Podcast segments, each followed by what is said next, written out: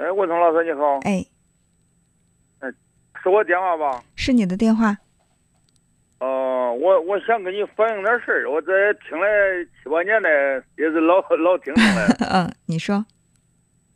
我现在我有个有个学生，他上了他是大四，大四马上都该毕业了，到六月份都该毕业了。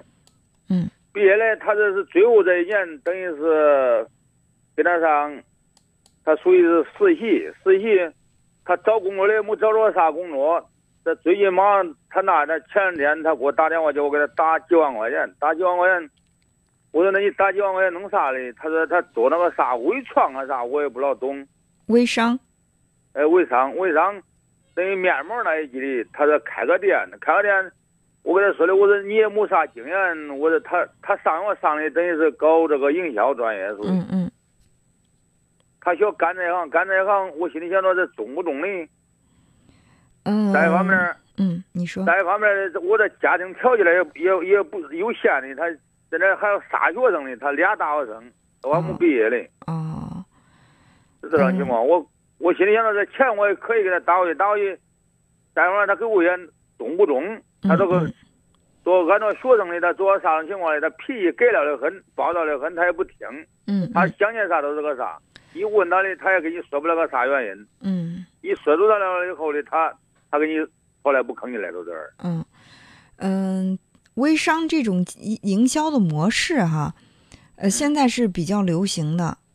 呃，主要是通过你看，比如说一些呃这种网上的这种商店呀、网购啊，还有这种就是微商，就是通过这种微信啊、朋友圈啊。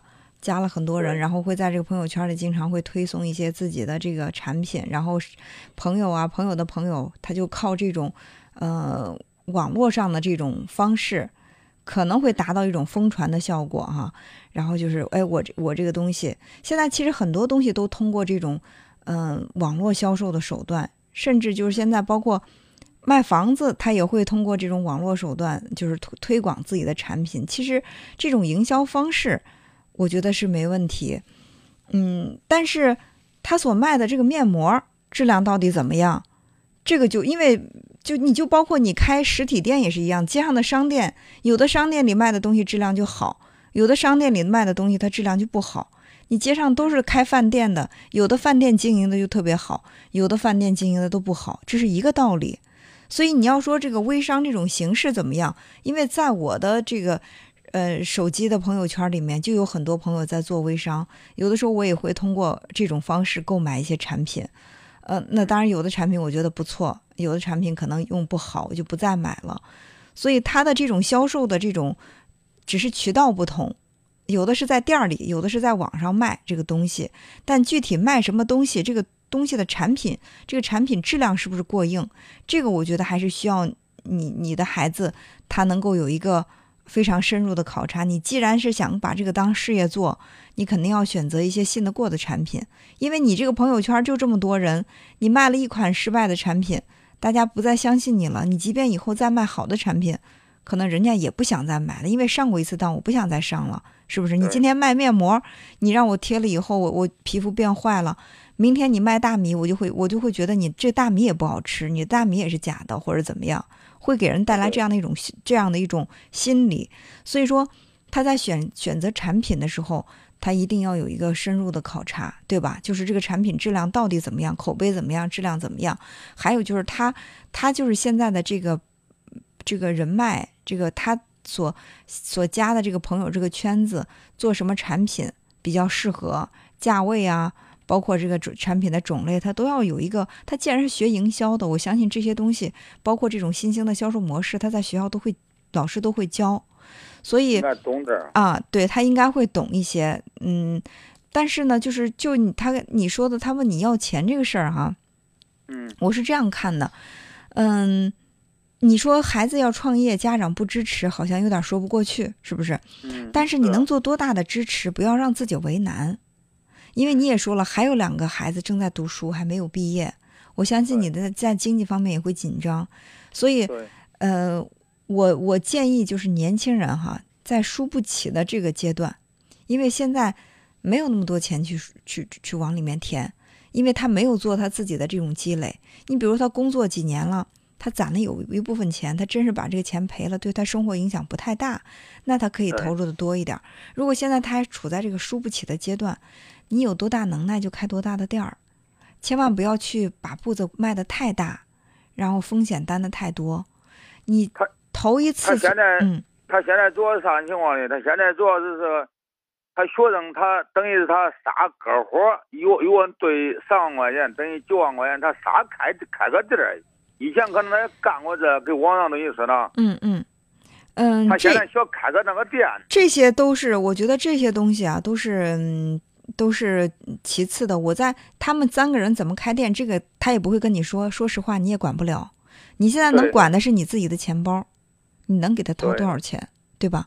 能掏多少掏多少，量力而行，不去过多的透支，因为你还有以后的生活，还有你其他还有两个，他有两有有两个弟弟妹妹要上学，是不是？嗯所以我，对我觉得这个，嗯，他他这个营销，你只要你只要跟他讲，让他嗯能谨慎一些最好，呃，不要太冒进，步步子不要跨的太大，也不要一下子做那我。现在我给他一说，他的话，人家咱家都乞丐那上万块钱了，知道？他说那有那三万也中，没那三万能能能没钱了，他说的意思。那那你还还找我做了生意的，做了生意咱倒做了生意，做了生意主要是人多，撇多了，几个学生。啊，那你我所以我就说量力而行嘛，你能有多少就给多少，能给多少给多少，但是你可是要给他提个醒，比如说我你这做生意这第一笔钱我给你，你赔也好赚也好，嗯，这这是一个底线了，以后不会说是你赔一次问我要一次我给一次，没有那么大的力量，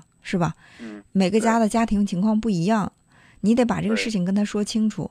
再一个就是为什么说让他第一次做生意不要步子迈迈的太大，而且要考虑谨慎呢？因为你头一次做生意，你赚了，你就会更有信心，你以后做事儿你就觉得信心更足。你一旦赔了，赔的不仅仅是钱，还有你的自信心。一旦赔的太多，你可能以后什么都不敢干了，什么都害怕了。所以就说为什么就是年轻人在第一次创业的时候，你赚多少不重要，关键是不能失败的太彻底，因为那搭进去的是他的自信。对啊，把这些该交代的问题交代清楚，嗯，然后在钱方面量力而行，我觉得就足够了，不需要让自己太为难你。要如果是要如果头一次他要要不管他吧，用不着想到他小孩给我愿多着难，他既然想到干这了，是这管他也不啊，我我觉得孩子愿意嗯自主创业，家长是应该支持，但是你能支持多大就支持多大，同时就是在支持他之前，对他既要有鼓励，也要告诉他你的底线，这是这两方面的都要跟他表达清楚。嗯，那我前天我都跟他说了，我说恁做兄弟今年才考上大学，考上大学，他等于是这这要又马上大了，那那头头我那算那头我那算俺那俺四个小孩儿，哦，那是啊，那我所以说这个情况你得家里的情况你得跟他说清楚。哦啊，那是那吴东老师，我再问你个事儿，我说的是还有一件事儿，俺这基本上俺这这些来些可麻烦。是这样，我们嗯一般一一次节目只说一件事儿，因为确实参与的朋友比较多。另外，今天节目到这儿也要结束了，再有什么问题的话，你可以私下里我们再联系，好不好？哦，嗯嗯，好，那行，嗯那就这样，哎，好，再见，好，嗯这样啊。嗯。